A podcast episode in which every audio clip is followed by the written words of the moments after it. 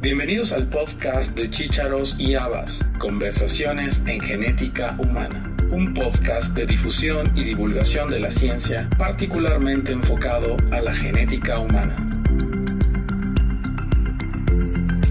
En este episodio conversamos con la doctora Ida Vanessa Doderlein Schwartz, actual presidente de la Sociedad Brasileña de Genética Médica y Genómica para conversar sobre la historia y actividades que esta asociación, perteneciente a la Red Latinoamericana de Genética Humana, desarrolla en el contexto de la vida actual en Brasil.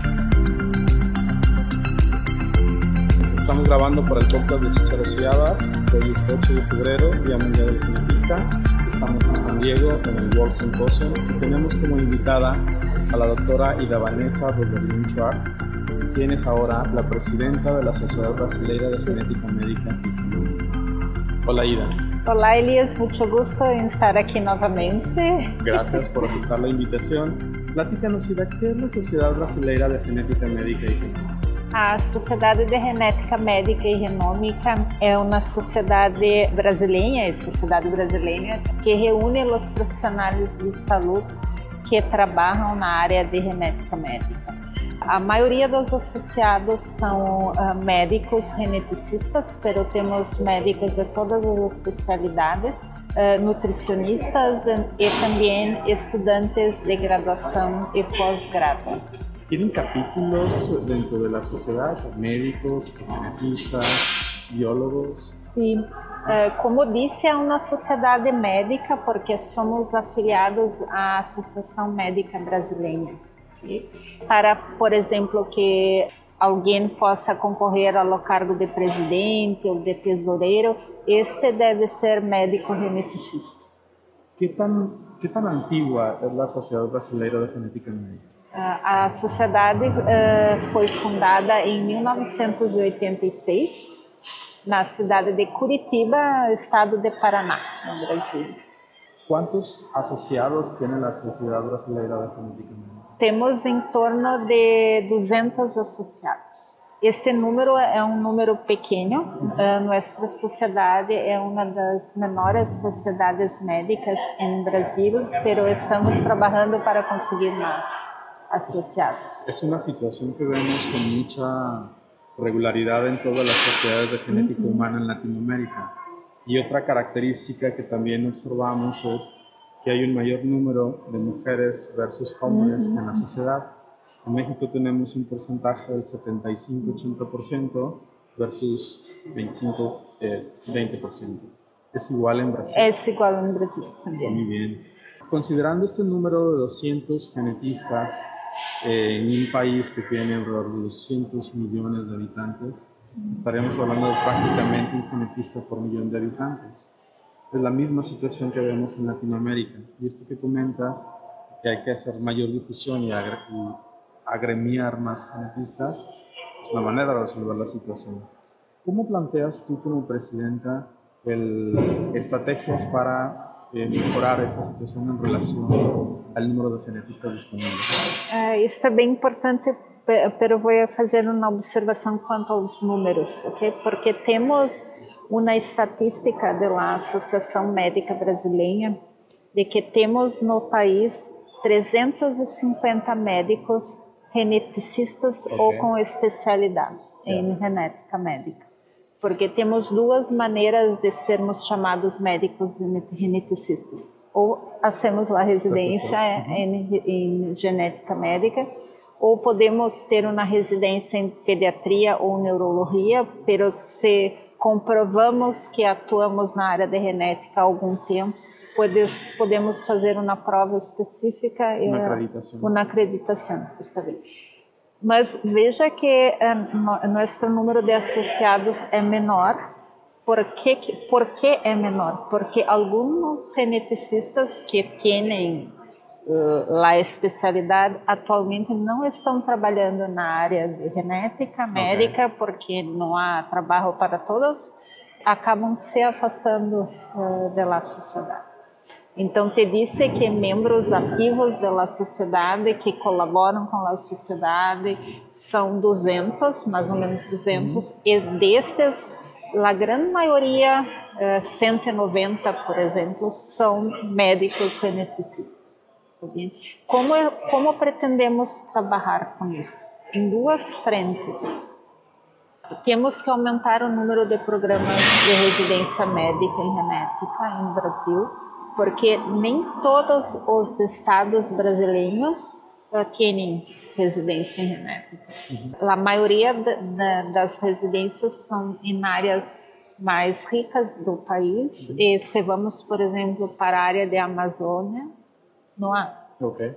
Então temos que trabalhar nesse sentido. E a outra maneira que, que estamos vendo é de divulgar a especialidade e de mostrarmos às pessoas que, a, que fazem a política ou que trabalham no Ministério da Saúde, por exemplo, por que é importante termos médicos geneticistas e por que devemos contratar médicos geneticistas. Sobre todo en, el momento actual, donde la genética médica y la genética humana en general tiene un papel más relevante sí. en prácticamente todas las especialidades Exacto. de la medicina. Exacto. En relación a la historia de la Sociedad Brasileira de Genética Médica, ¿nos podrías platicar de algunas personalidades destacadas en tu sociedad? Sí, temos um, muitas pessoas muito importantes. Na verdade, a primeira residência de genética que teve em Brasil foi na cidade de uh, Ribeirão Preto, para que saibas. E o primeiro residente foi Roberto Giuliani. Oh, muy bien. pero, uh, Empezaram com o pé direito. Sim, pero te, teríamos outras pessoas que foram as que formaram a residência, como o doutor João Pina Neto, temos lá a doutora Iris Cavalcante, que é uma pessoa importante também, que foram os pioneiros de la, uh, especialidade. Muy bien. ¿Qué iniciativas eh, tienen actualmente en marcha en la sociedad para mejorar la conciencia pública del, de Brasil con la genética médica? Antes de falar deste trabalho com a mídia que hacemos, que é bem importante, gostaria de dizer que estamos fazendo um trabalho em Brasil sobre a questão do genetic counseling ou aconselhamento genético porque esta profissão não é regularizada em Brasil. Em teoria, somente os médicos geneticistas Sim. podem fazer o aconselhamento. Pero entendemos que precisamos de mais profissionais na área, então estamos trabalhando junto ao Ministério da Saúde para termos residência multiprofissional. Okay. Pensamos que não que a profissão de ou de lo aconselhador não pode ser é, uma profissão acadêmica. Por exemplo, termos um mestrado em aconselhamento genético, uhum. um doutorado, porque a atividade é com o paciente. Então, Sim. o que está sendo trabalhado, trabalhado é uma residência multiprofissional em aconselhamento genético, onde outros uh, profissionais, não somente médicos, poderiam cursar. Pensamos que talvez, não sabemos se em três, cinco anos teremos isso em prática. Seria criá-la como uma eh, profissão? Uma nova profissão. Porque necessitamos isto, porque como a profissão não está regularizada, vemos muitas coisas lamentáveis acontecendo Sim. de pessoas fazendo a atividade sem ter, ter informação. Claro. E o assessoramento genético é parte fundamental do trabalho genetista. Um mal assessoramento pode levar a Sim. resultados desastrosos. E por isso, então, o que temos na mídia uh, já há algum tempo, uh, e começou na gestão da doutora Temes Félix, que foi quem que eu sucedi. Então, temos canais uh, no Instagram, no Facebook, no LinkedIn, aonde estávamos inicialmente trabalhando muito com a questão das doenças raras. Então, fazendo vídeos sobre as doenças e divulgando a questão dessas condições. Estamos tentando agora cambiar um pouco uhum. para falar mais da função do médico geneticista, quando deve ser procurado, quando deve ser consultado E, enfim, toda semana temos alguma coisa nova sobre este tema. Aquí haré yo la invitación a quienes nos siguen en el podcast que sigan las redes sociales de la Sociedad Brasileña de Genética Médica, sí. porque me parece que es una de las más integrales, uh -huh. es muy precisa la información uh -huh. que divulgan de una manera muy visual, muy agradable uh -huh. y bastante estandarizado. Es algo que siempre he admirado de la Sociedade Brasileira de Genética Médica e com um pouco de envidia também. Não, mas este elogio vindo de ti, porque tu já tinha me dito e transmitiu aos colegas, é muito bom. Pero bueno, en, el, en la descripción del podcast pondremos todas las redes sociales sí. de la SBGM. En relación a, a las actividades que hace la sociedad, ¿Cuáles son los eventos académicos más importantes que tienen? Isso é uma coisa interessante para te dizer, porque eu sou da academia também, eu sou médica geneticista, mas também sou professora e isso. Mas a sociedade, ela não é uma sociedade científica per se, ela é uma sociedade médica. Sim. Então, a maioria das pessoas que estão filiadas à sociedade, elas são pessoas que trabalham vendo pacientes, fazendo assistência a pacientes.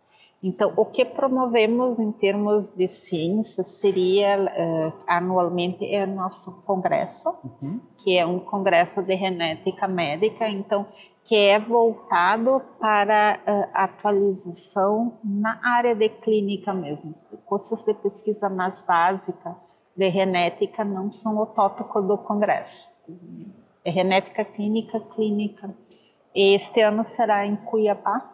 Cuiabá é, uma, é a capital do estado de Mato Grosso, no Brasil. É uma região do interior do Brasil muito, muito bonita. Temos o Pantanal, não é a Amazônia, pero. Então invitamos a todos a participar também do congresso. Será do dia 28 ao dia 31 de agosto. Muy bien. Ya deben estar abiertas inscripciones sí, registros. Sí. Muy bien. Pondremos la, el link sí. de la página en la, en la descripción para quien guste. Este ano o tema do congresso é o cuidado, é, são linhas de cuidado de doenças raras. Então vamos trabalhar a questão do cuidado. Muy bien. La, ¿Tu gestión como presidente cuánto tiempo dura? É, dura dois anos Uhum. e, da, e é possível que haja uma pode ser reeleito por mais dois anos, mas o máximo é quatro anos.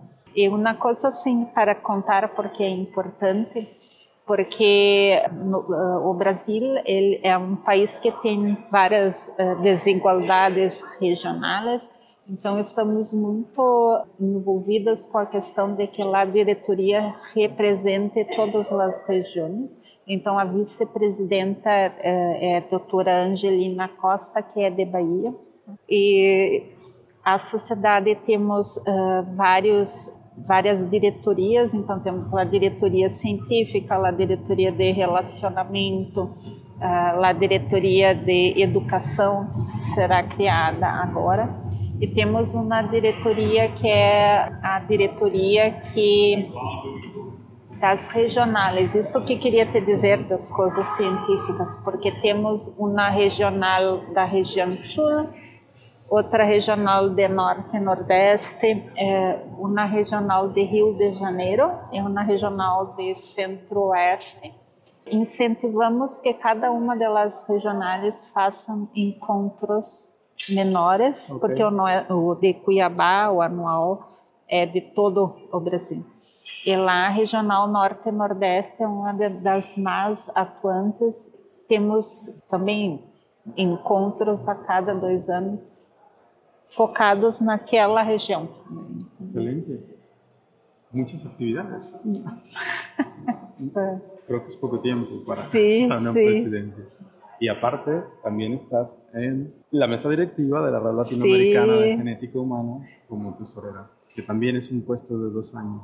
Sim, e, e uma das coisas que sempre conversamos nós dois é que temos que usar essas coisas para nos integrarmos mais. Temos uma atuação bem forte na América Latina. mesmo. Así es. Excelente. Pues muchísimas gracias, Ida. No te voy a hacer la pregunta que siempre hago porque ya la contestaste Ok. en, en la entrevista anterior, pero Un mensaje final para nuestros escuchas. Sim, uh, hoje é o dia do geneticista.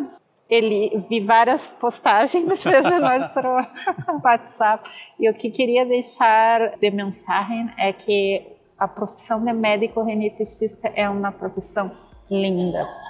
Uh, tem toda a questão do, do que podemos fazer de bem para a comunidade, pero ela é uma profissão que não tem rotina, porque cada paciente que cuidamos é diferente. Então, podemos trabalhar com a nossa curiosidade, a questão de personalizar o atendimento. E somos generalistas, penso que isso é bem importante. Temos que entender de olho, de pele, de fígado, de, de criança, de adulto, de tudo. Exacto. Então, é um desafio que vale a pena. E nunca se repite um dia. Nunca, exato. Nunca se repete um dia. Pues muchas gracias, Ida, Obrigada, por la entrevista. Estamos contigo ya en la cuarta temporada del podcast. Y bueno, un gusto, como siempre, conversar y encontrarte en algún congreso en alguna parte. Sí. Gracias. Até o próximo. Gracias por haber escuchado este episodio del podcast de Chícharos y Habas, Conversaciones en Genética Humana.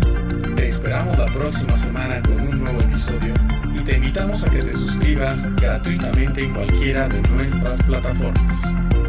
Estamos en Acast, iTunes, Spotify, Google Podcast y Amazon Music. Y síguenos también en nuestra cuenta de Twitter, arroba chicharos y Habas.